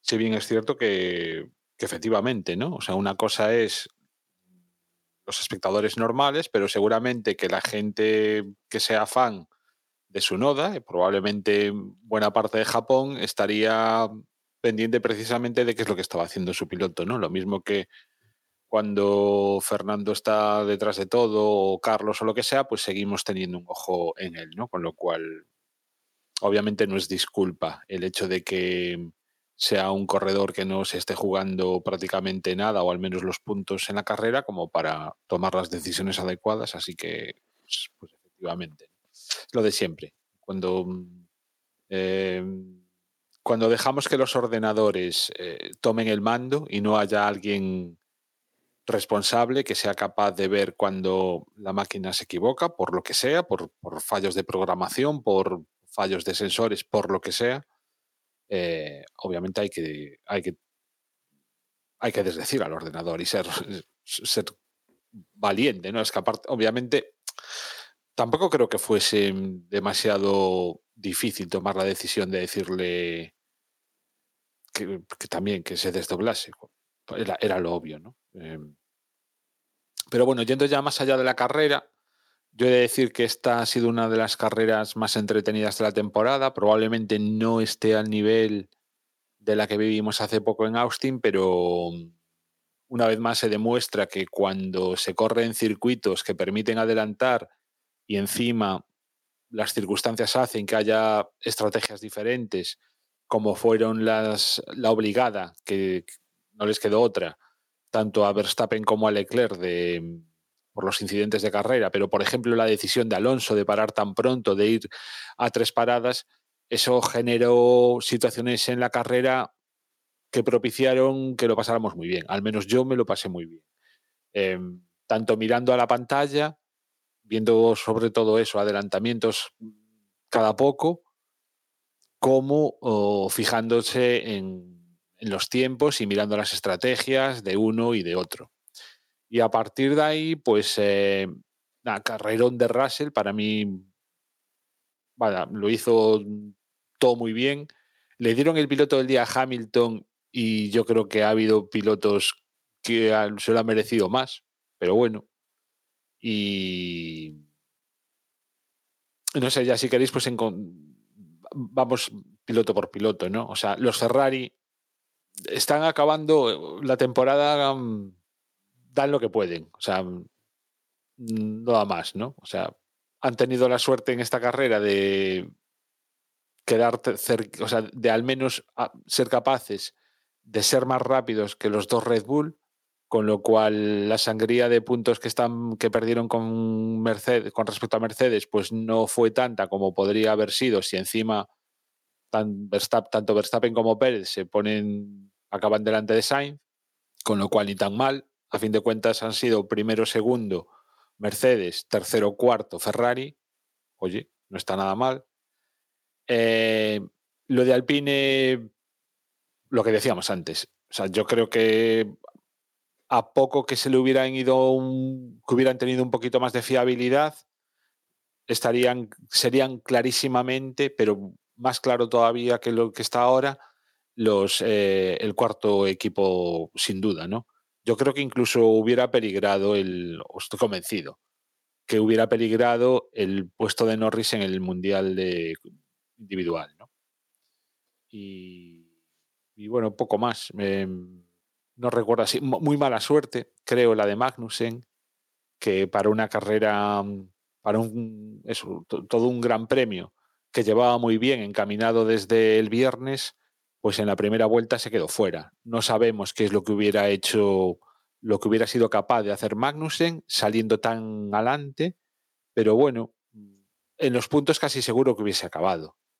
Y no sé, mm, espero escuchar vuestras opiniones sobre la carrera antes de seguir. Bueno, pues yo, para mí también ha sido una carrera muy divertida. Em, siempre que hay estas circunstancias de mm, safety car o, virtual safety car que se convierte en safety car y mezcla de estrategias, pilotos que van a dos, pilotos que van a tres y Interlagos, por lo general, suele dar carreras muy divertidas. Yo, Brasil es uno de, de mis grandes premios favoritos y, y, otro año más que no me ha decepcionado. También decir que creo que ha sido el mejor fin de semana al sprint de todos los que ha habido hasta ahora, en las dos temporadas o tres temporadas que lleva, porque es que hubo emoción el viernes, hubo emoción el sábado y hubo emoción el domingo en la carrera. Creo que eh, ha salido redondo. Y, yo terminé eh, la, carrera el fin de semana muy contento. Em, con respecto a lo que comentaba Emma de, de los desdoblados, pues una vergüenza por parte de la FIA. Lo malo lo, que me preocupa no es que se cometan errores, porque errores se pueden cometer, es que nadie va a pagar por esos errores, porque la FIA nunca va a asumir responsabilidades. Em, es más, es que me preocuparía porque le dicen a su noda que no se desdoble y la Tifi que sí se desdoble, y entonces la Tifi está adelantando a su noda en, periodo de safety y es que en el caso de ese Latifi me preocuparía de que me sancionaran, cuando el error, desde luego, no es suyo. Y, a mí también me pasó totalmente desapercibido durante la carrera. Lo descubrí eh, cuando lo comentó Emma en, en, en, el podcast. Y luego, em, bueno, el tema de Carlos Sainz, que, no, que yo no me, acabo de enterar ahora. Yo no, no, era consciente de que Carlos Sainz había adelantado en periodo de safety car y no entiendo si es así. Mm, de hecho, lo investigaron. Lo investigaron, pero... ¿Cómo es que esa investigación no, no, no pero no fue adelante. No fue adelante, imagino, porque se dieron en cuenta de, la situación. sí. Y dijeron, hostia, es que. Por una vez, o sea, en ese sentido, la FIA sí que ha asumido que los errores que han venido después son consecuencia de su propio error y al menos no ha tomado más, acciones. Pero creo que le deberían de dar una indemnización económica al, equipo, porque salió perjudicado más allá de que estuviese fuera de los puntos y que no se estuviese jugando nada. Y luego, em, eh, ya fuera de, esa, ese fin de semana entretenido, para mí eh, lo, que tiene chicha, lo que tenemos que hablar es de, las órdenes de equipo en esas últimas vueltas, el caso Ferrari, el caso Red Bull y lo, bueno, pues todo lo que se formó a posteriori. Para mí, Ferrari se equivoca, se equivoca al, no dar la orden de equipo de que Carlos le ceda la posición a Leclerc. Entiendo que jugaron la carta conservadora porque Alonso estaba muy cerca, tal, pero podían hacerlo, podían hacerlo porque eh, hay sitios en este circuito donde dejar pasar a alguien sin correr riesgos. Em, que, bueno, me alegro porque mira, un podio para Carlos, que, que lo prefiero, pero creo que eh, se están jugando una segunda posición en el Mundial y teniendo la oportunidad no pueden desperdiciarla, pero es un error, entiendo, para mí es un error de estrategia del equipo, los pilotos respetaron la decisión del equipo y eso es lo que hay que hacer y ya está, y no hay que darle más. En el caso de Red Bull, creo que Red Bull como equipo se equivoca el sábado cuando no deja que, que, Pérez coja ese punto extra en el sprint, porque la realidad es que ahora mismo están empatados a puntos por la segunda posición, Leclerc y, y Pérez, y si el equipo le hubiese dado ese punto el sábado, Pérez ya estaría un punto por encima, y luego el caso Verstappen, que no tiene justificación. Pero no José, tiene- ¿tú crees que, viendo lo que pasó el domingo, ¿tú crees que el, el sábado Verstappen igual. iba a dejar si pasar a Verstappen, el Pérez? sábado, si, Ve- si Verstappen el sábado no lo hubiese dejado pasar, con un punto en juego, el equipo hubiese eh, tenido unas palabras con los pilotos durante esa noche y el domingo, de darse el caso, Verstappen hubiese tenido que dejarlo pasar. Porque si no es que hubiese incendiado al equipo. O sea, ya lo, de- lo del domingo aún. ya es de traca. Lo del domingo ya es traca, pero si hubiese sido la segunda vez, es para que venga Matesic a, a hablar personalmente con. Que por cierto no está, que falleció en el Gran Premio de, de Estados Bueno, Unidos. que baje, que tiene, tiene razón, no, da igual que baje su espíritu a, hablar- a Pero, visitar a pero te digo una cosa, después tú ves la, a- acabar Brasil pasado de Verstappen y si te dicen que Red Bull acaba de perder el campeonato del mundo, te lo crees. Por supuesto que me lo creo. Te, te lo crees. Sí. Cuando ha sido una de las mejores temporadas de un piloto de toda la historia y, y bueno, de la- de- de- de- están a punto de firmar la mejor temporada de, Red Mm. Bull desde que es Red Bull en, eh, en Fórmula 1. O sea que tú ves las caritas después de, tal y dices, hostia, estos tíos parecen que... Es que, es, que es, es- es que no se debería. A ver, mm, lo comenté antes. Para mí eh, es un error de Red Bull el no haber sabido gestionar esta situación. También lo comentaban eh, la gente de Dazón durante el post carrera. Esto es una situación que se ha buscado Red Bull ellos solos, porque han alimentado el ego y la, mm, y la, falta de, de profesionalidad o la falta de ética, como lo queréis decir, de Verstappen, construyendo un equipo a su alrededor y dándole siempre todo lo que ha querido. Y ahora, eh, cuando le piden algo, pues él es el. Él se siente líder, se siente con capacidad de tomar Bueno, decisiones es que... que- involucran a todo el equipo y se siente, se siente engrandecido y que nadie puede, puede estar por encima de él. Y ya no es que nadie esté por encima de él, sino que él es capaz de todo, ¿sabes? Él se siente que él puede ganar mundiales de equipos él solo, que no necesita a un compañero de equipo, que no necesita a mecánicos, no necesita nada. Él se lo, él se lo guisa todo porque él es el más chulo, el más guay y el mejor. Entonces, em, es un error de, de recursos humanos, de no saber gestionar una situación de un piloto con un carácter muy particular durante muchos años. Ahora ha llegado el momento. Bueno, no es la primera vez, eh, que José. devolver- No es la primera vez y no será la última, desde luego. Y además pero me refiero con otro da piloto. igual. Con otro piloto. o No, sea, no, esto- pasó con Vettel. pasó Pasó, con Vettel, Vettel. tres cuartos de lo y, mismo. fue- y porque era Red una es un- victoria, que esto era quinto y cuarto y quinto. o sea, Exacto, exacto. Es bueno, que cuarto para y quinto no, Henry- quinto, sexto y séptimo, ¿no? O sea que Claro, era. es que para, para, para más Henry lo que le estaban pidiendo, lo, lo que le estaban pidiendo a Verstappen es que renunciase a un sexto puesto. Si me hubiese, decido, me hubiese dicho todavía que es un podio, hubiese entendido que si, si, si Ferrari lo hace, Carlos hubiese dicho, hostia, qué gracia, ¿no? Me vais a quitar un podio. Y aún así, tendría que haber cedido la posición porque es una decisión del equipo. Pero es que estamos hablando de un sexto y séptimo puesto, que era el punto del sábado más los dos puntos o el punto del, domingo, y ahora mismo eh, Pérez, si, el, si el, el próximo domingo tienen un accidente y ninguno de los dos acaba la carrera, Pérez sería segundo en el Mundial. Y si eso ocurre ahora, con la igualdad de puntos, lo va a ser Leclerc. Entonces, para mí es un error garrafal de Red Bull. Pero es que además demuestra algo que llevo pensando desde que Verstappen está en Fórmula 1 y que ha demostrado que es muy buen piloto, que ha ganado mundiales, que ha ganado carreras, aun- aunque el mundial del año pasado para mí tiene muy poco valor, porque creo sinceramente que deportivamente no lo ganó, que lo ganó Hamilton, pero bueno. Eh, este año ha demostrado con creces que era el mejor piloto, el mejor coche y lo ha ganado sin contemplaciones y no hay nada que discutir. Pero podrá ser muy buen piloto, pero para mí mm, yo no lo querría en mi equipo. Desde que debutó en Fórmula 1 vimos que era un tío agresivo en circunstancias hasta peligroso, eh, que no sabía gestionar las victorias, que es lo malo, porque mm, cuando, pilotos de este estilo pierden carreras, aprenden a gestionar la- la- las derrotas, por- porque todos aprendemos a gestionar las derrotas, porque eso va en la, en la vida. Tenemos que aprender a gestionar las derrotas. Pero lo malo es cuando un piloto no aprende a gestionar las victorias. Y Verstappen nunca ha sabido gestionar las victorias. Siempre se ha engrandecido y siempre ha alimentado su ego y nunca ha sido un jugador de equipo. Por eso a mí nunca me ha gustado como piloto. Yo no lo querría en mi equipo y ahora está demostrando que, que podrá tener mucho palmarés, pero no es uno de los grandes. Lo pensé de Vettel durante la etapa en Red Bull y con los años maduró y creo que cambió. Y en su etapa en Ferrari yo consideré que era un gran piloto y, los, y, y se va a despedir de la Fórmula 1 y yo considero No que me la, jodas, la carrera de Vettel, la- yo considero que, que, la que carrera Vettel de en Vettel, Ferrari contradijo unas cuantas órdenes de equipo con Leclerc, unas Sí. cuantas, ¿eh? por supuesto, pero fue madurando y cuando Sí, terminó su etapa. Ferrari, pues no, a ver, ha terminado Aston Martin comiéndose los mocos, lógicamente, posiblemente como le pasa a Alonso el año que viene, seguramente. Pero creo que la madurez que ha demostrado Vettel con los años, la madurez que ha demostrado Hamilton después de aquel año tan polémico en su debut, con el paso del tiempo, ha demostrado que ha madurado, que, a ver, cuando son jóvenes todos pueden hacer gilipolleces.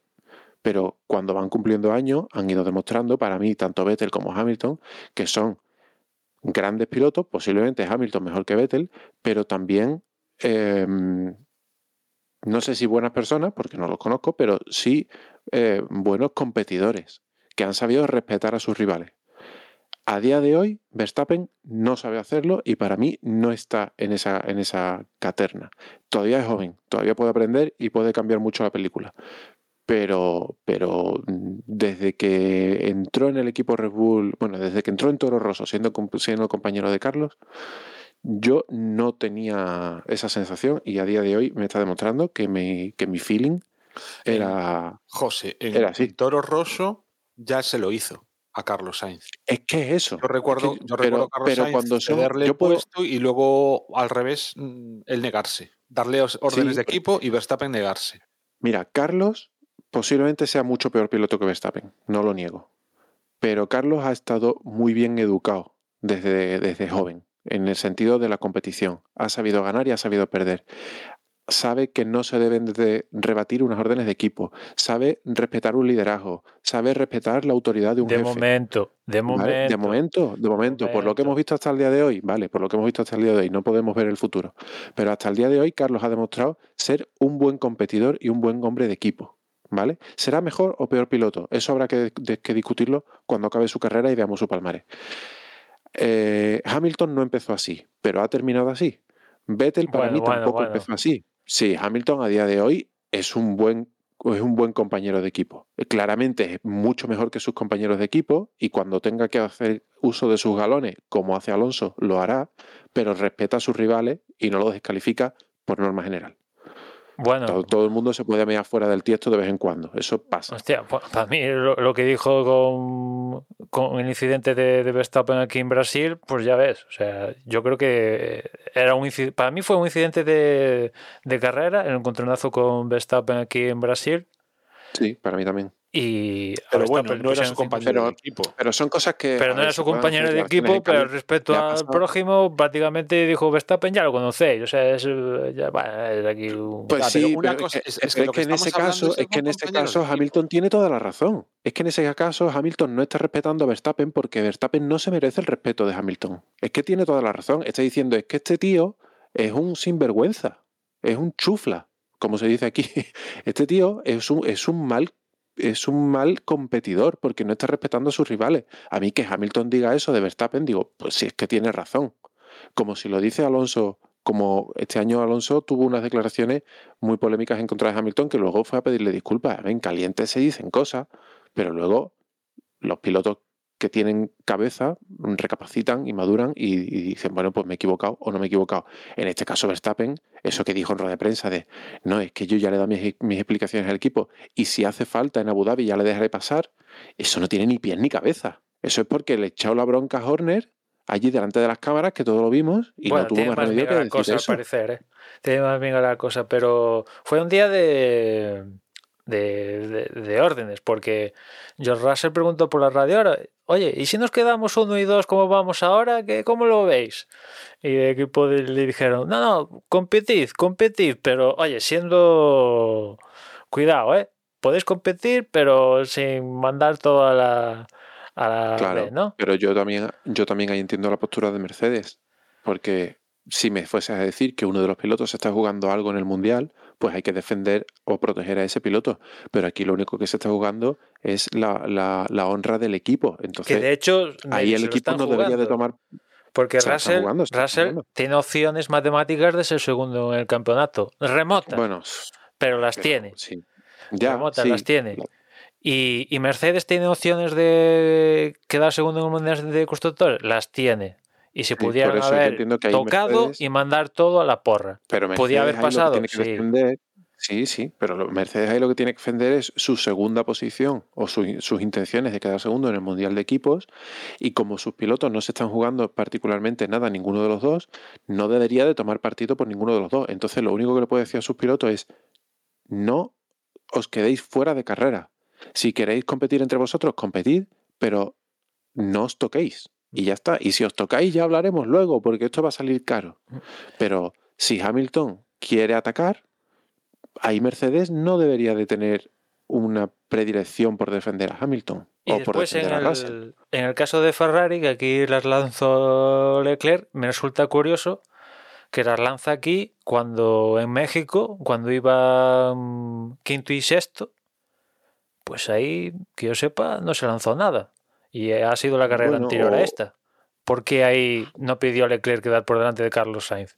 Y ahora sí, Pues mira, a lo mejor lo pidió y no salió en la radio, o a lo mejor el propio Leclerc estaba a otras cosas y no, y no pensó en el mundial, o veía más, veía más diferencia de puntos eh, a la. no pensaba Joder, que fuese bueno, necesario. Llevan No con esta diferencia de puntos las últimas seis carreras, ¿eh? O sea, Sí. punto arriba, punto abajo. No lo Ahora sé, se le ha iluminado la cabeza a Leclerc para quedar Puede segundo. ser. Pues puede ser. No lo sé. Es que, pero, no sé, ¿sabes? pero, O sea, mm, que, que igual que sí, que... que- que debería haber Ferrari y tal, pero vale, entonces en México has perdido dos puntos en México, ¿por qué? Por, por, por tu cara bonita cuando iban quinto y sexto. No es que si la decisión de Ferrari es no, no dar órdenes de equipo, como ha decidido aquí en Brasil, pues a lo mejor en México estaba hablado previamente y Ferrari dijo "Mm, es pronto y no vamos a tomar decisiones. No, mm, vamos a Pero tomar lo que dijeron la próxima carrera". No es que no, querían dar las órdenes, es que no las dimos porque lo que decías tú antes, eh, viene Alonso por Que no detrás se quisieron arriesgar. y no quisimos arriesgar porque Marte hecho, en primera- se alinea con Venus y no sé qué historia Sí. por ahí, ¿no? En, en primera instancia, Ferrari sí que llegó a decirle a Leclerc que le iban a dejar pasar. Y cuando Alonso se puso a un segundo, le dijeron, "Lo- creemos que es muy arriesgado. Pero la intención de Ferrari era darle el podio a Leclerc. Y después, bueno, aparte de las de Alpine, las de Red Bull, que, bueno, aparte que comenta José, que la verdad, pues, de cara, tú lo ves así y dices, hostia, tío, que, te cuesta dejarlo pasar si Sergio Pérez en Abu Dhabi el año pasado, si no es por Sergio Pérez en Abu Dhabi el año pasado, pues eh, no tienes ninguna opción. Es que aunque pasara lo del safety car, no hubieras tenido ninguna opción porque seguramente Hamilton hubiera tenido un, un pit stop gratis y no se hubiera hecho pasado lo que pasó. Y todo un poquete vino por la retención de Sergio Pérez y otras situaciones eh, de, por medio, ¿no? Pero ¿qué te cuesta? Aparte, quedas bien, quedas de genial para tu equipo, para la gente y no rompes no, tu honor ni hostias varias. O sea, de ser sexto quedas séptimo, quedas genial con todo el equipo, haces entorno de equipo, ambiente de equipo y todo para tu casa, ¿no? Pero no, resulta que, que no. Pero según la parte de Verstappen están dejando entrever de que hay que retrotraerse a Mónaco de este año cuando Pérez se accidenta en la Q3 a la cuando en Portier creo que se llama la curva cuando antes del túnel que no sé si os acordáis pues Sergio Pérez se va largo da un acelerón se va largo y choca y bandera roja y se acaba la Q3, ¿no? Impidiendo mejorar a Carlos, al, propio Verstappen, etcétera, etcétera. Y ahí resulta, se dice, se rumorea que Pérez le llegó a reconocer a Marco y Horner que lo hizo a propósito. Yo no sé si esto es verdad, pero desde luego yo si fuera la FIA ya, la- ya lo estaría investigando, como en su momento investigaron cuando el padre de Nelson Piquet dijo que, que en Renault le dijeron a su hijo que se estrellara a propósito. Yo lo investigo y caiga quien caiga. Y si es verdad que Pérez se chocó a propósito, pues evidentemente le, me- le metería un paquete descomunal, vamos. De hecho, diría casi de prohibirle correr, porque un tío que se accidenta a propósito no lo quiero en, en mi deporte. No sé si es verdad, pero es sospechoso. Pero es que aunque fuese verdad, Emma, aunque fuese verdad, imagínate que fuese verdad, ¿vale? Da igual, da igual. El equipo le dice a un piloto que deje pasar a su compañero. Y como a ti te paga tu equipo, tú haces caso a lo que te diga tu equipo. Y punto. No hay más. Y si Pérez se estrelló a propósito en Mónaco, es que al día siguiente debería haber estado fuera de Red Bull, si es que la orden no lo dio Red Bull. Pero es que aunque le reconociese al equipo que lo hizo lo propósito y renovaron. tal, Claro, bueno, lo renovaron, da igual. Si es que el caso es que Verstappen, desde el día siguiente, debería haber dicho, ya no digo públicamente, pero desde el día siguiente debería haber demostrado en pista que su relación con, con su compañero de equipo no era, eh, no era buena porque su compañero de equipo estaba haciendo trampa, llamémoslo como, como lo queramos llamar, ¿vale? Quiero decir, tú no, no te guardas eso para devolverle la piedra a dos carreras del final, no. Si un piloto te reconoce que se ha estrellado a propósito, tú desde el día siguiente no le diriges la palabra. Y en pista le pasas siempre que puedes y no le dejas pasar nunca. Si te estás aprovechando de sus ayudas durante toda la temporada, si no dices nada, te lo callas y cuando faltan dos carreras para el Mundial desobedeces a tu equipo, pues aunque el malo hubiese sido Pérez, ahora el malo eres tú. Yo aquí lo que veo es que hay quien se puede permitir, entre comillas, el lujo Mm. de saltarse las órdenes de equipo y quien no. No, no, totalmente. Y entonces, Ese, vamos, Pérez, Todos, todos sabemos que eh, si es al revés, si es Pérez el que no deja pasar a Verstappen, al día siguiente está fuera del equipo. claro. Vamos, así. Entonces, eh, Aparte, esa es otra, esa es otra. O sea, digamos que Verstappen, o sea, ¿hay alguien por encima de Verstappen en Red Bull? Yo creo que solo se me ocurre Adrian Newey. El resto queda por debajo de, de, de Verstappen y es algo que han cultivado ellos mismos. Ellos mismos se han encargado de poner a Verstappen en un pulpito desde que lo ficharon. Que le dieron el oro y el moro para quitárselo a Mercedes y a partir de ahí le dieron todo. Que el tío es bueno. O sea, estamos hablando de, de pocos como él en los últimos tiempos y no es el único. Pero en Red Bull se han encargado de- de crear este monstruo. Este monstruo que tiene sus consecuencias. Que evidentemente que- mm, yo no sé lo que va a pasar en, en, en Abu Dhabi, pero como están empatados a puntos, a 290 puntos, al final también depende un poco de Sergio Pérez. Porque únicamente tiene que quedar por delante de, Leclerc con puntos en juego y ya queda por delante de él. Pero mm, esto era evitable, pues, perfectamente evitable. Y hoy no se debería estar hablando de la movida esta. Y se está hablando de la movida esta cuando era perfectamente evitable. Mm, Y se ha montado un pifostio porque Verstappen le ha salido de, de ahí montarlo. Totalmente innecesario. Que no has tenido la mejor carrera de, de la temporada, vale, pero también fue en parte por el choque con Hamilton, que vuelvo a insistir que yo para mí fue incidente, no lo hubiera puesto 5 segundos ni de broma. Si, a todo caso, si, si le tuviera que poner a alguien sanción sí o sí, sin ninguna opción, se lo hubiera puesto más a Hamilton que a Verstappen pero para mí esto era completamente Sí, eso es claramente un incidente de carrera. Yo, yo soy incapaz de ver un culpable ahí. Y para mí esto de Verstappen con el equipo totalmente innecesario, pero yo creo que, que- el equipo es cierto que el ingeniero de pista de él le dice, oye, déjalo pasar, déjalo pasar, pero yo creo que el equipo, vamos, eran conscientes de que no de que no iba a pasar. Si el equipo era consciente de la decisión que había tomado Verstappen, mm, la charla que, se, que le echaron después de la carrera se la tenía que haber echado antes de la carrera. Porque luego, es que, es que encima tiene la poca vergüenza de salir en la, en la rueda de prensa y decir, no, si es que está empatado a punto, en la próxima carrera necesita quedar por delante de Leclerc de todas formas. No, mira, si tú lo hubieses dejado pasar, estaría un punto por encima y si en la próxima carrera están los dos fuera de puntos, tu compañero es segundo. Sí, es que está, está es que empatado a puntos porque tú no lo has dejado pasar. Es que aparte en Abu Dhabi de- se ha dado de tal forma que, que, entre comillas, eh, no le va a tener que dejar pasar, en circunstancias normales, no le va a tener que da- dejar pasar. Porque, pues, por ejemplo, pueden ir primero y segundo y eso ya vale para que Verstappen sea, o sea, para que Pérez sea o segundo y tercero y cuarto y quinto. Bueno, siempre que no quede Leclerc, evidentemente, por delante de ellos, pero como se ha dado este empate, sea, No, ahora lo, ma- o sea, la situación más eh, eh, sería muy difícil que dejándole pasar. No se me ocurre en qué situación dejándole pasar puede, puede, bueno, sí. O sea, ¿De si qué manera le va a ayudar en Abu Dhabi? Leclerc- De ninguna, porque tanto no, empate si a Leclerc, puntos. Le- Leclerc se queda fuera de carrera. Si se lleva por delante a Leclerc. punto entre los dos Red Bull. Que se lleve por delante a Leclerc, entonces. O que sí, Leclerc tenga, que, que Leclerc tenga un fallo de, de motor, o, o yo qué sé, o que no hace falta que se lo lleve nadie por delante. Que Leclerc tenga cualquier problema y se quede fuera de carrera. Y los Red Bull hayan tenido un fin de semana muy malo y estén peleando por la décima plaza.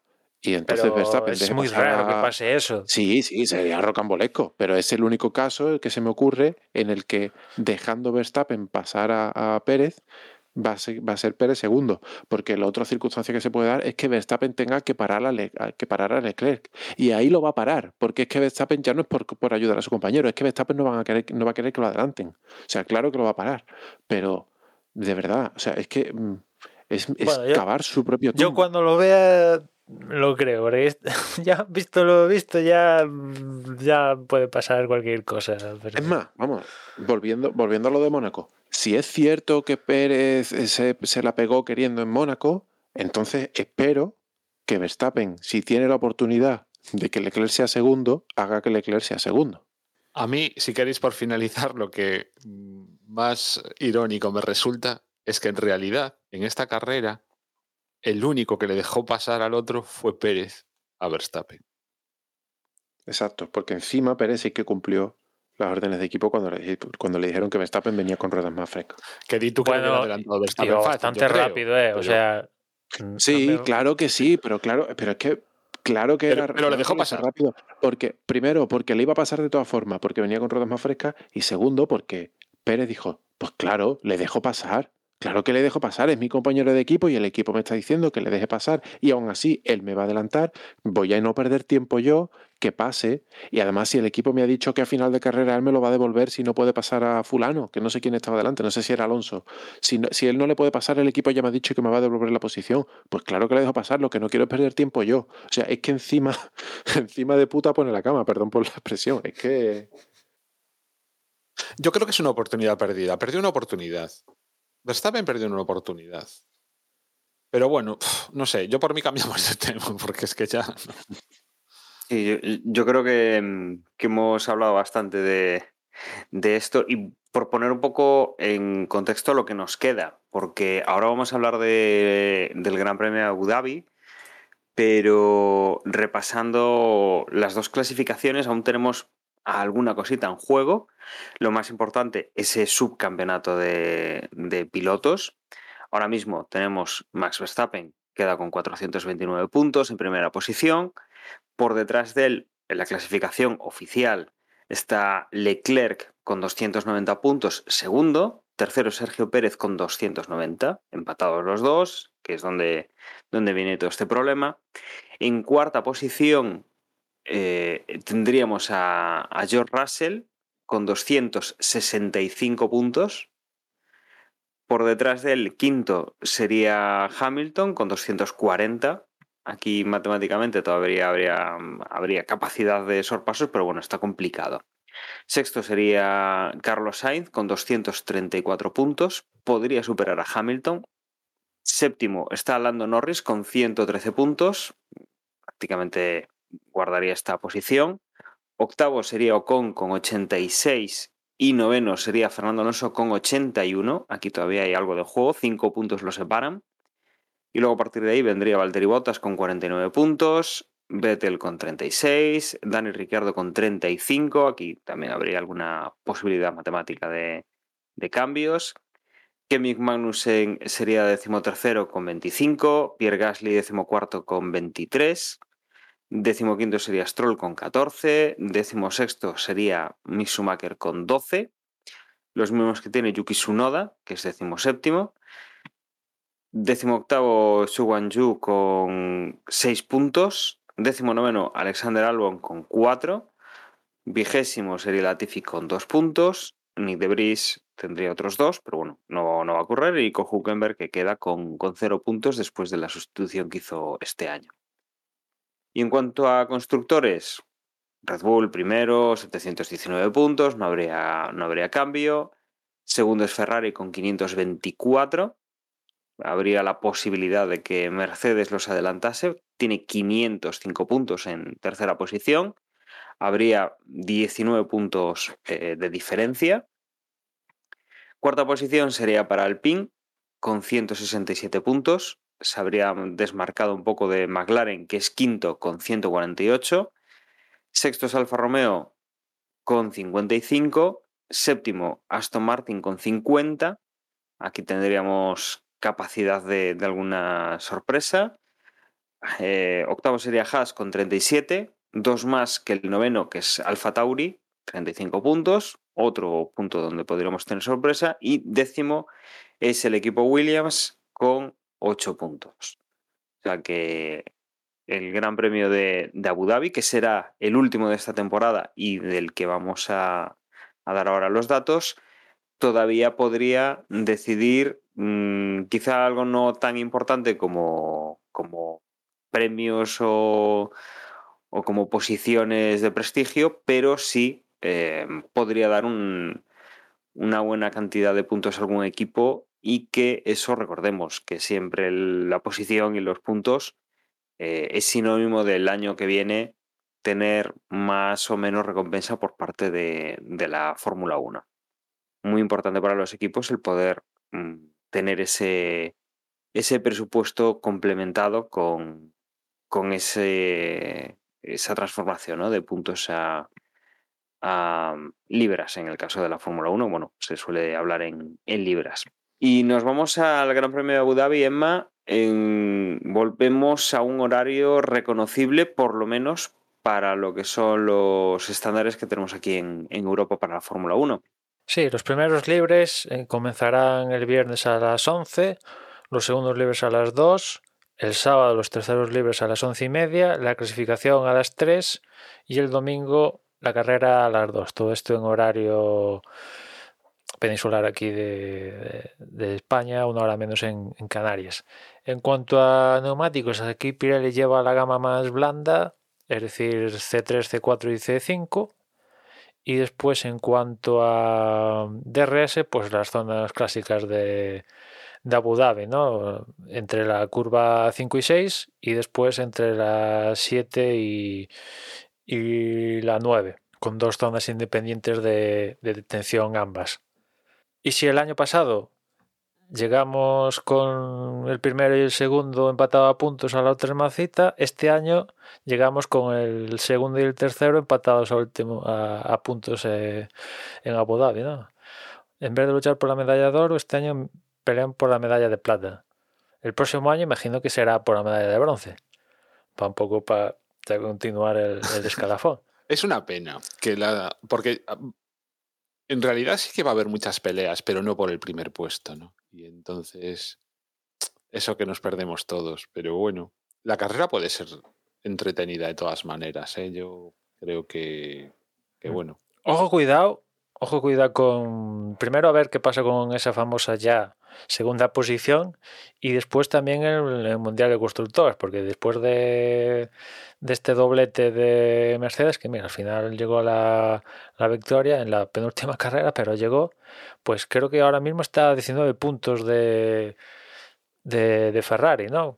Con lo cual, pues, a ver, es difícil recortar 19 puntos a Ferrari. Tendrían que hacer otro doblete y que Ferrari pinche un poco, pero bueno, ¿por qué no? O sea, Mercedes la verdad es que está acabando bastante fuerte, mientras que Ferrari, de hecho, hoy que estamos grabando en martes, Ferrari ha salido a desmentir un rumor que sitúa a Binotto fuera del equipo. De hecho, yo he leído un una noticia en la gacheta donde básicamente dicen Binotto fuera, Fred Basser es el sustituto. O sea que, y Ferrari ya digo, no sé si habéis visto el tweet, ha salido a desmentirlo y yo creo que no salen a desmentir todos los rumores que, que se, que se dicen. Y Binotto se ha dicho que este tío fuera, ha habido rumores unos cuantos a lo largo de los últimos tiempos y este, no sé por qué, pero han salido a desmentirlo. En Fórmula 1, cuando, alguien, cuando algo se desmiente, es una confirmación oficial. O sea que... Y más en Ferrari. Eso... Obviamente esperarán a después del Gran Premio para tomar cualquier tipo de medida. Lo que sí sería fuertísimo es que el jueves se hiciera público. No, esperarán a que acabe la carrera y, Claro. y tampoco será justo cuando acabe la carrera. Esperarán unos días para anunciar. De, to- de cambio. todas Pero es que maneras, esto, es la, esto es la historia de Ferrari. Siempre que no les va bien un año, eh, el director va fuera. bueno, Binotto ha aguantado cuatro años, si es Sí. que se lo cargan este año, aún ha aguantado cuatro años, que bueno, pues no, no está mal. Cuatro este, años donde este no año ha sido el primero en el que ha tenido oportunidad de ganar. Y Sí, como sí. no ha ganado, va fuera. Pero si el otro día en, en, en México, fue en México en la anterior carrera, dijo, puso ahí el dedo en la llaga sobre los fallos de estrategia de Mercedes. eh, estos últimos días ha dicho que, el- que, que veía normal el desarrollo de, de Mercedes porque ellos han seguido mejorando el coche, mientras que ellos en Ferrari no, porque han llegado al límite de lo que podían gastar y no han podido hacer las piezas que tenían programadas, con lo cual pues ya estas piezas que tenían programadas ya las arrastran para el próximo año. Yo me pregunto, puedo insistir, así es como quería ganar Ferrari el título, o sea, en algún momento se iba a quedar sin pasta para mejorar el coche, entonces que se iban a comer los mocos, o sea, sí, sí. Mira, si eso, es, si eso es así, son muy torpes. Que Pues- se salten el límite presupuestario, que no pasa nada, que se gasten el dinero que haga falta y luego digan que es culpa de Red Bull.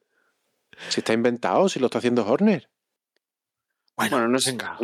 No sé si queréis añadir alguna cosa más, porque si no, ya vamos cerrando este capítulo, que además se nos ha alargado un pelín más de lo normal. Y- Bueno, yo he visto, no, no sé si es oficial ya, he visto que Hulkenberg está confirmado con Haas para el año que viene. Ah, bueno, esa Ah, es esa vi es de No, no- eso. no es oficial aún, pero han dicho, creo que Bill ha dicho que el miércoles se iba a hacer oficial. Esto que comentas tú, José. Bueno, pues lo podemos comentar, si no, ya la noticia para el próximo programa. Efectivamente, cuando tengamos confirmación lo, lo contaremos entonces. Pues nada, hasta aquí ha llegado este capítulo. Eh, como siempre, quiero agradecer que hayáis estado con nosotros. Eh, os voy a recordar que nuestra página web es desdevox.es, donde vais a encontrar las formas de contacto y las redes sociales, además de los capítulos, y que de todas formas ahora mis compañeros os van a, os van a recordar. Yo me despido, os dejo con ellos. Un saludo y hasta luego. Yo os recuerdo que en Twitter nos encontráis como arroba desde doxes y nada más. Ya nos escuchamos en la próxima carrera. Si queréis enviar un email, lo podéis hacer a desde y nos queda una carrerita. A disfrutarla, que si no, bueno, ya sabéis, hasta el año que viene, a palo seco de Fórmula 1. Y nada, tenemos un grupo en Telegram, t.me barra desde boxes, y ahí estaremos comentando esta última carrera. Y nada, este, ah, este mundial acaba, eh, ya solo queda un fin de semana, pero el invierno se hace corto y el año que viene se nos va a hacer largo, ¿eh? porque 23 carreras vamos a acabar hartos de ver coches.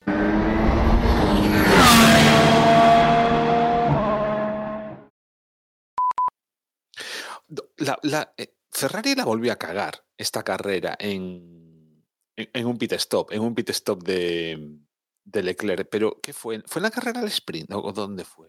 No, fue en la clasificación. Ah, en la clasificación.